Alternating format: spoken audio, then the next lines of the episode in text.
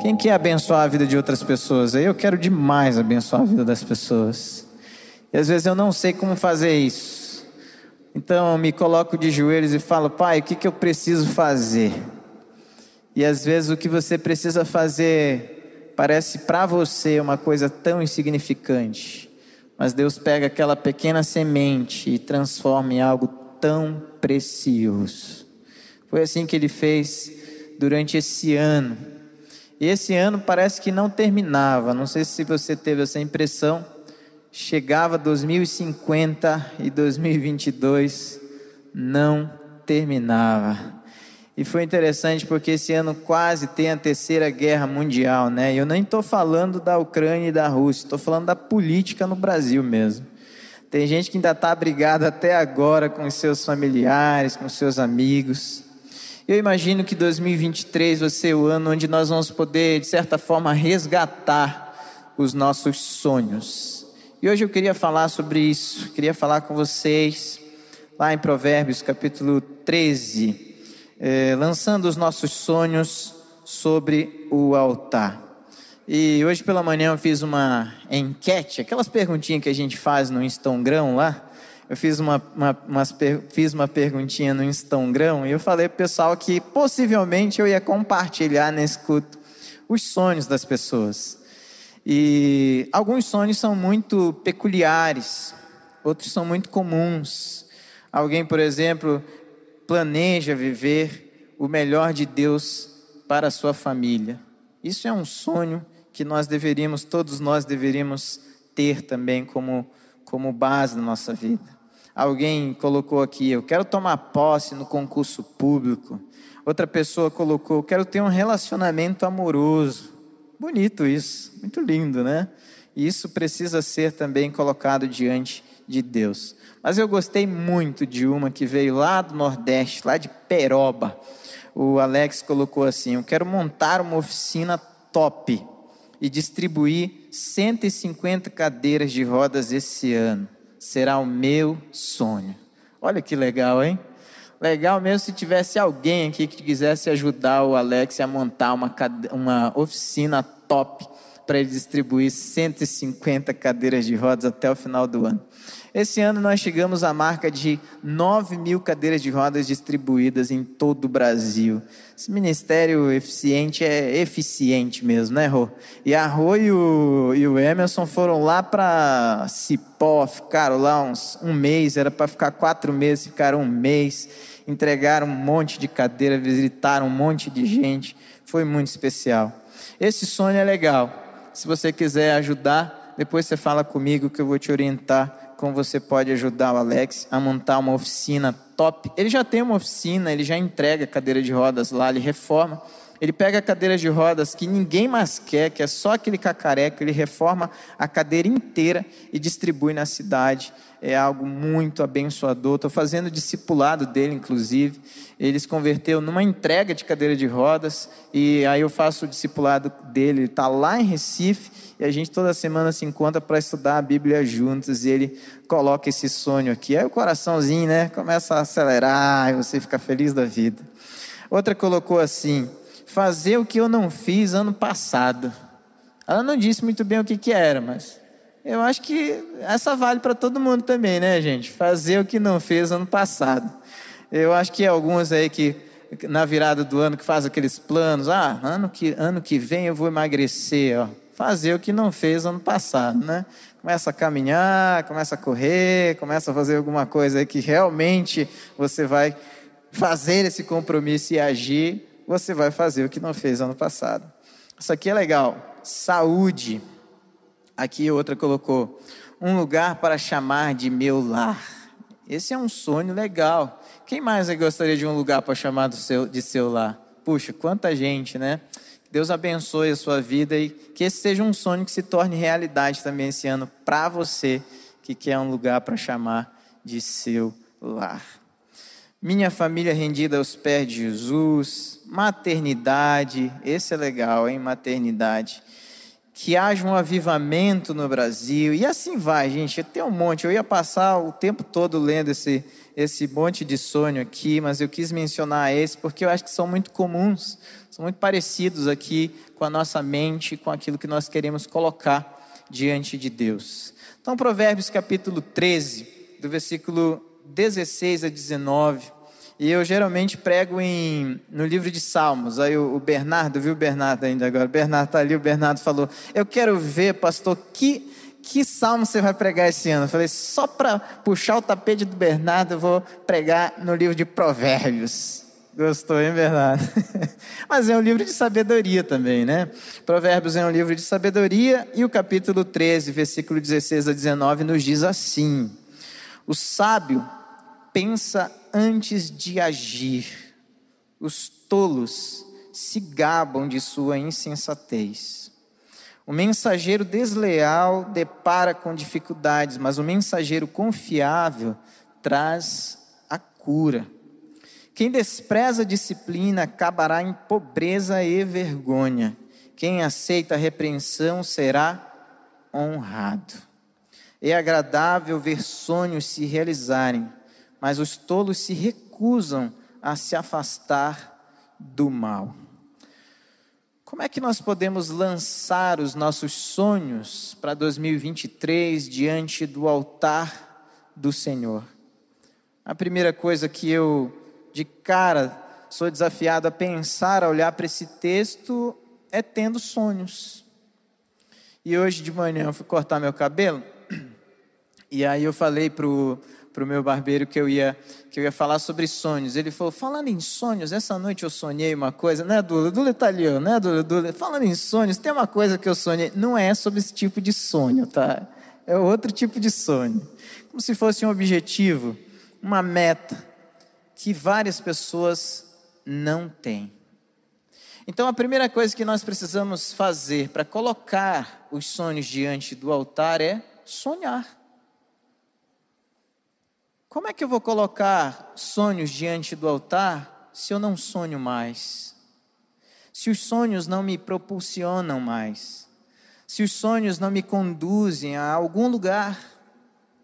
Como é que eu vou colocar os sonhos no altar se eles não fazem parte da minha vida, nem nunca fizeram? Sabe, os sonhos, eles são como uma mola propulsora na nossa existência mas eles devem seguir os conselhos de Deus, não os conselhos dos nossos impulsos, da nossa vontade ou dos nossos próprios interesses.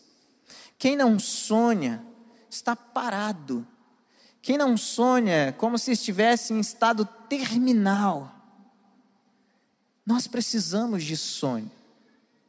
Eu fico vendo várias pessoas ali no ministério, 60 a mais, e quando eu vou lá, eu, eu, eu, gosto de ir no 60 mais, porque a Mara faz uns negócios lá e, e eu gosto de, de estar ali vendo o que, que a Mara está aprontando, mas também de ver o, o, o pessoal ativo, pessoal sonhando, pessoal alegre, feliz, com uma vida com sentido, porque entenderam que os sonhos nos tiram do lugar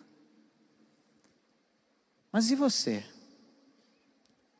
Você tem sonhos para colocar diante do altar do Senhor?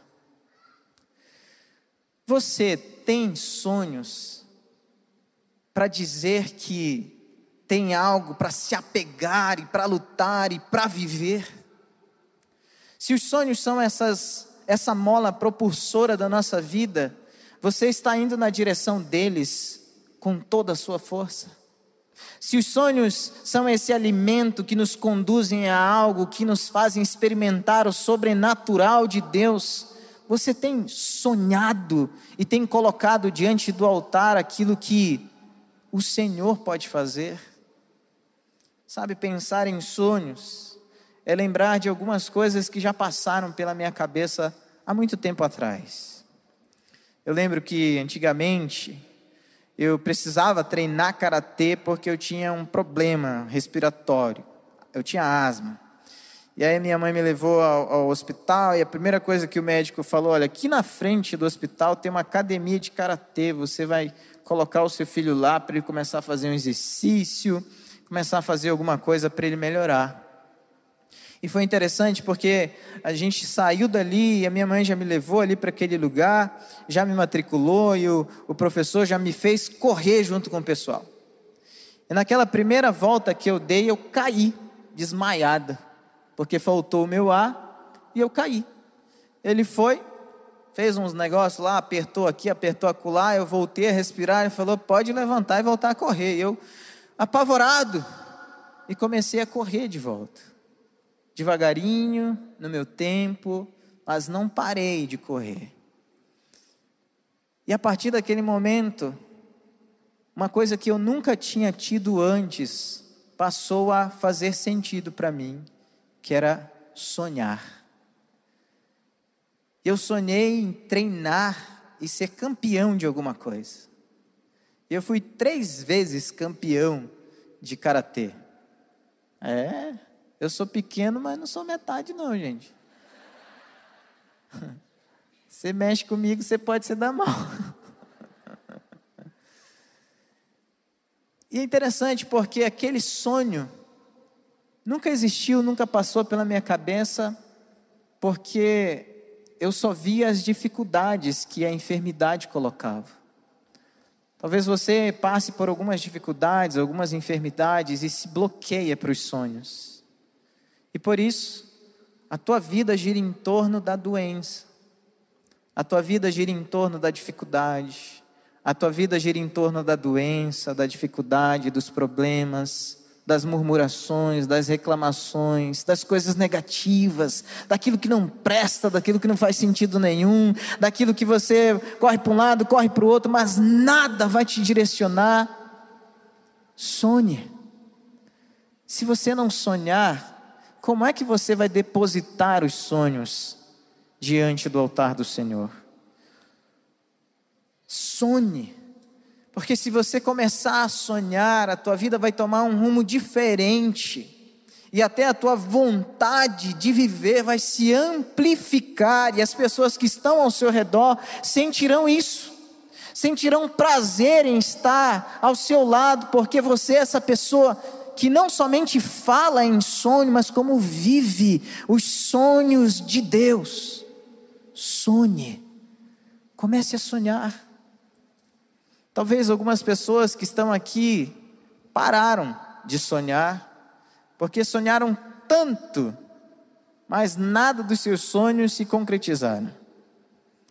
Quem sabe você sonhou com a força do teu impulso da tua vontade, dos teus desejos, do pecado que governa, e não sonhou aquilo que Deus tem para você, ou não colocou os seus sonhos diante do altar do Senhor.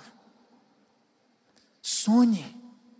Quais são os sonhos que você tinha ontem e que hoje as tuas atitudes fizeram esse sonho se aproximar ainda mais? Quais são os sonhos que você tinha ano passado, que esse ano começaram a se desenrolar, a se desenvolver, sonhe. O texto sagrado nos diz que é agradável ver os sonhos se realizarem. Mas se você não sonha, como é que você vai viver essa coisa agradável do Senhor de ver os sonhos se realizarem? Sendo campeão de alguma coisa, ou mesmo desenvolvendo algo que abençoe a vida de outras pessoas, ou quem sabe ajudando outras pessoas a realizarem os seus sonhos. Sabe? Se uma coisa que nós precisamos ter na nossa vida para fazer com que os nossos sonhos se concretizem, são mecanismos de estímulos. Seja um mecanismo de estímulos internos ou mecanismo de estímulos externos. Sabe esses amigos que chegam para você, e aí? Como é que tá? Como é que tá a fotografia, Lucas? Tá tirando muita foto? E vai estimulando essas pessoas que já são boas em algo a melhorarem ainda mais. Sabe o teu filho que sonha fazer alguma coisa e você talvez por não querer ver o teu filho se frustrando, ao invés de estimular, de abençoar, de aconselhar, de animar, puxa o tapete. Ou quem sabe você mesmo, ao invés de se frustrar novamente ou tentando não se frustrar novamente, deixa de sonhar com algo que para você é extremamente precioso. Já pensou se na primeira corrida, quando eu caí desmaiado no chão, porque me faltou o ar, eu tivesse desistido do karatê? Eu nunca teria três campeonatos para dizer para vocês que eu fui três vezes campeão de karatê. Às vezes nós precisamos continuar correndo. Simplesmente continuar correndo. Porque uma hora os sonhos se tornarão realidade. Quando eu olho para esse texto, eu vejo que nossos sonhos precisam surgir, mas eles também precisam se transformar em objetivos. O texto nos diz: quem despreza a disciplina acaba em pobreza e vergonha. Quem aceita a repreensão será honrado.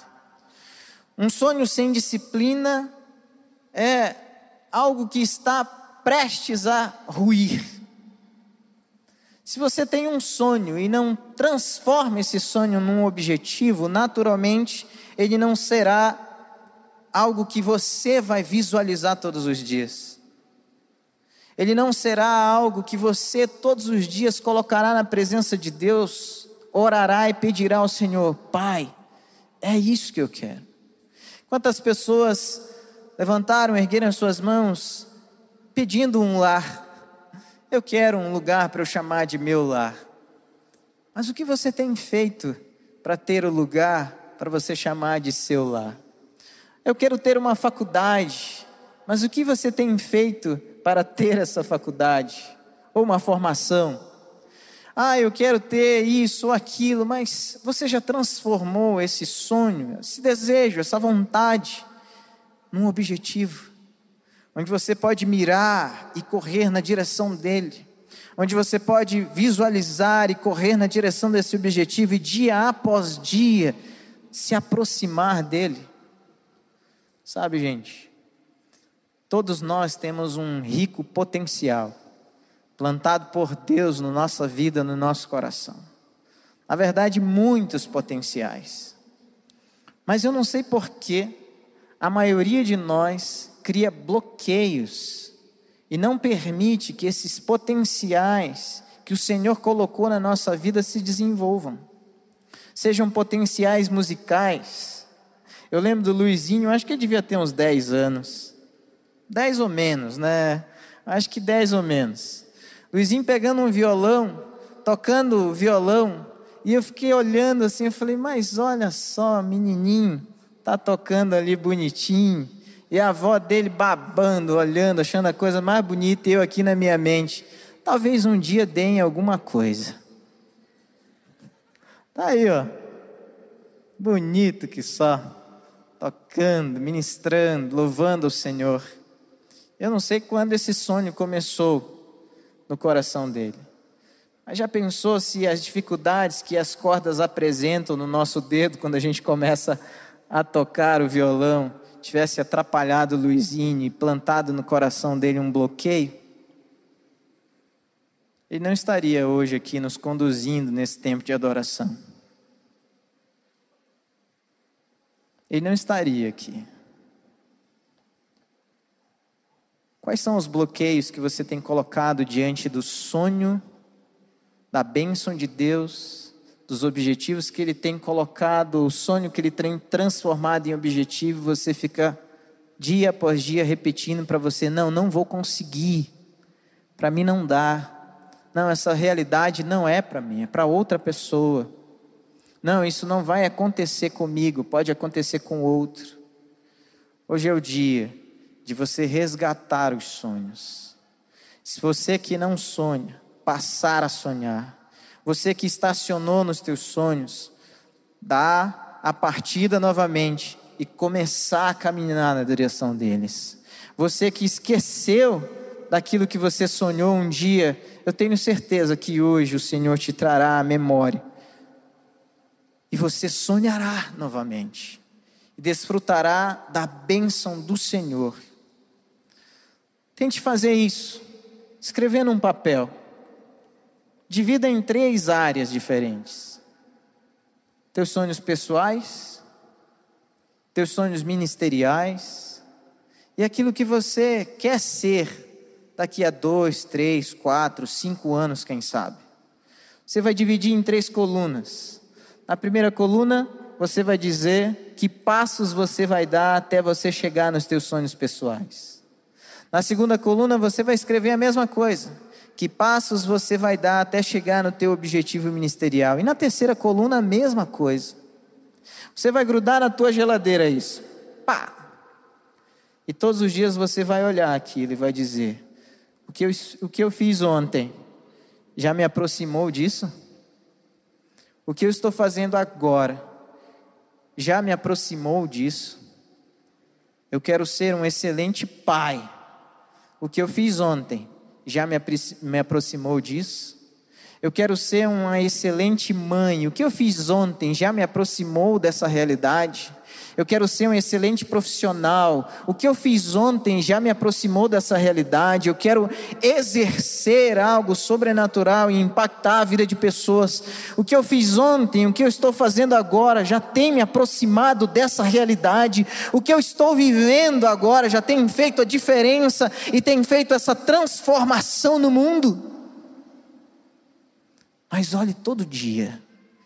Eu tenho certeza que aos poucos aquilo que nem existia, que veio a existir como um sonho, se transformou num objetivo, vai começar a se transformar em realidade na sua vida. Os objetivos nos colocam em movimento. Você sabia que tudo no universo está em movimento? Tudo, tudo, tudo, absolutamente tudo. Nós somos formados por partículas elementares.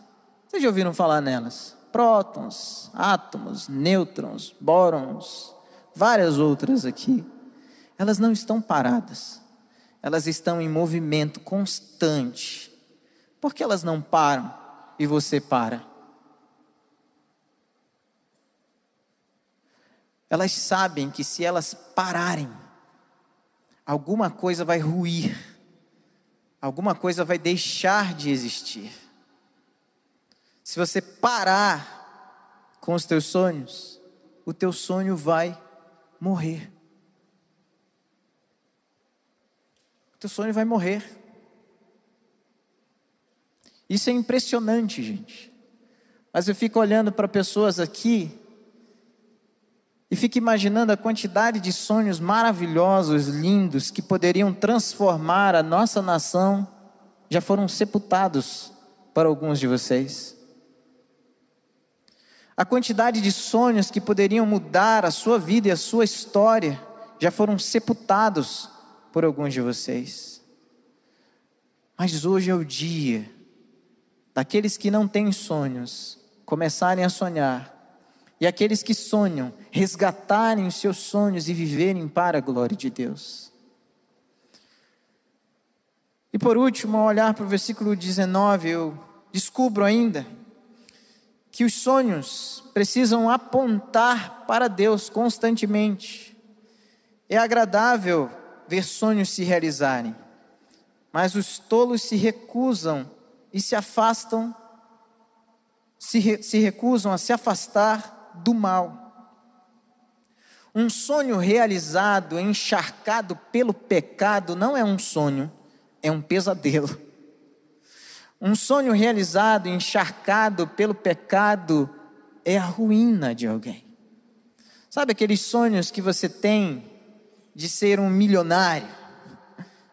Você pode ser um milionário, mas se você não consagrar os seus milhões ao Senhor, vai ser a sua ruína. Sabe aqueles sonhos que você tem de ser extremamente capacitado e ter vários títulos? Você pode conquistar esses sonhos e ter vários títulos. Mas se você não consagrar isso ao Senhor, vai ser a sua ruína, porque sonhos que não estão diante do Senhor se tornam pesadelos. Aquele casamento que você tanto sonhou, mas que você não esperou no Senhor, se torna um pesadelo.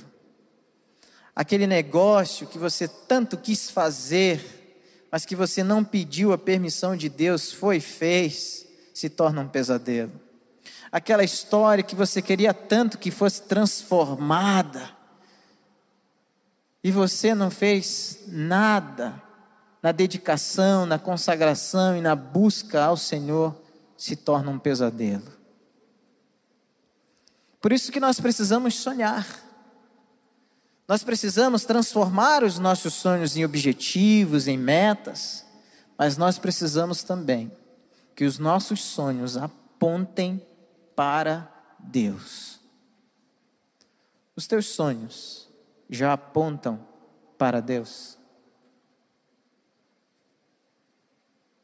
O que você faz já está apontando para Deus. O que você tem já foi consagrado ao Senhor. A tua casa já pertence a Jesus. O que você é já está entrelaçado com aquilo que Jesus é, que Deus é na sua vida. Um sonho realizado, mas encharcado, embebedado pelo pecado é um pesadelo. Eu não quero que nenhum dos meus irmãos e irmãs vivam um pesadelo diário, mas que vivam os sonhos que Deus tem para você. Para isso você precisa retirar algumas coisas da sua vida para que esses sonhos se tornem realidade. Alguns impedimentos que impedem de verdade, como uma barreira, você de consagrar ao Senhor os teus sonhos. O primeiro deles é a falta de foco e a procrastinação. Sabe, você começa a fazer uma coisa e do nada você começa a fazer outra, e do nada você está fazendo outra, e outra, e outra, e outra, e você nem lembra mais que sonho você tinha há alguns minutos atrás. A falta de foco e o deixar para depois te impede de viver os sonhos de Deus. Eu sempre fui um cara meio desfocado. sempre tive muita dificuldade de aprender as coisas, ou quando eu aprendia alguma coisa que eu achava que eu já sabia, eu deixava de lado o resto e me focava em outra coisa e aprendia aquilo do jeito que eu achava que aprendi e pulava para outra coisa. E não aprendia bem. Até uma professora de português percebeu isso. E ela percebeu que a minha escrita era um tanto quanto ruim, para não dizer muito. Diria que ainda é, tenho lutado para aprender mais um pouco. E ela me desafiou a escrever poemas. Eu falei, poema?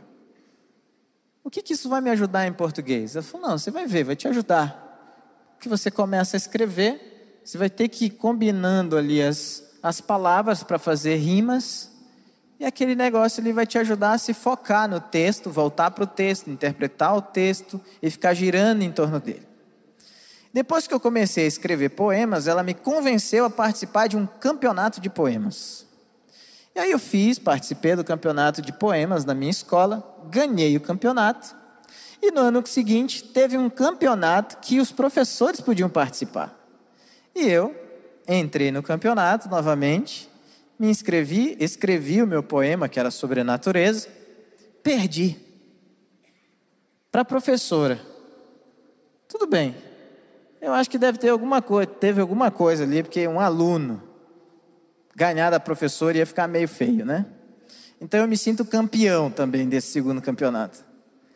Mas o fato é que isso me ajudou a me focar em alguma coisa. Sabe? Você não realiza o seu sonho, porque todo dia você tem um sonho diferente. Comece a se focar naquilo que você realmente colocou no seu coração. Você vai ver que as coisas vão mudar. A segunda coisa que você precisa tirar é essa acomodação na zona de conforto. Você não precisa sair da sua zona de conforto, mas se você ampliá-la, algo sobrenatural vai acontecer. Terceiro, o sutil vício no celular. Você já reparou que antes você lia mais e hoje, por causa do celular, você lê muito menos? Você já reparou que antes você tinha uma capacidade de foco ainda maior e hoje o celular treme, você para de pensar no que você estava pensando e se foca no celular? O sutil vício no celular tem te roubado a capacidade de ver os teus sonhos sendo realizados. Quarta coisa, comparar-se com outras pessoas. A única pessoa que você pode e deve se comparar todos os dias é com o seu eu de ontem. Perguntando para o seu eu de ontem: será que hoje eu estou melhor do que ontem? Mas com outras pessoas não. Isso faz um mal terrível, um mal terrível. Então apenas se compare com o eu de ontem. Quinta coisa, pornografia e má influência. Gente, é, existe uma pesquisa que diz que 72, se eu não me engano, 72% dos homens consomem pornografia e 27% das mulheres também. Eu fico imaginando que dentro desse auditório, pelo menos 50% dos homens e 30% das mulheres já consumiu pornografia alguma vez na sua vida ou está consumindo. Isso começa a te aprisionar de tal forma e você começa a sentir uma ansiedade que você não consegue explicar de onde vem, de tal forma que tira o teu foco, que você começa a idolatrar algo que não é real. Isso te impede de viver os teus sonhos. E sexto e último, não terminar as coisas que você começa. Quem já começou uma coisa aqui, e aí olha, puxa vida, não terminei mais uma vez. Quantas vezes eu já comecei as coisas e não terminei? Várias vezes. Mas isso te impede de viver os sonhos, se aquilo que você começou é um objetivo.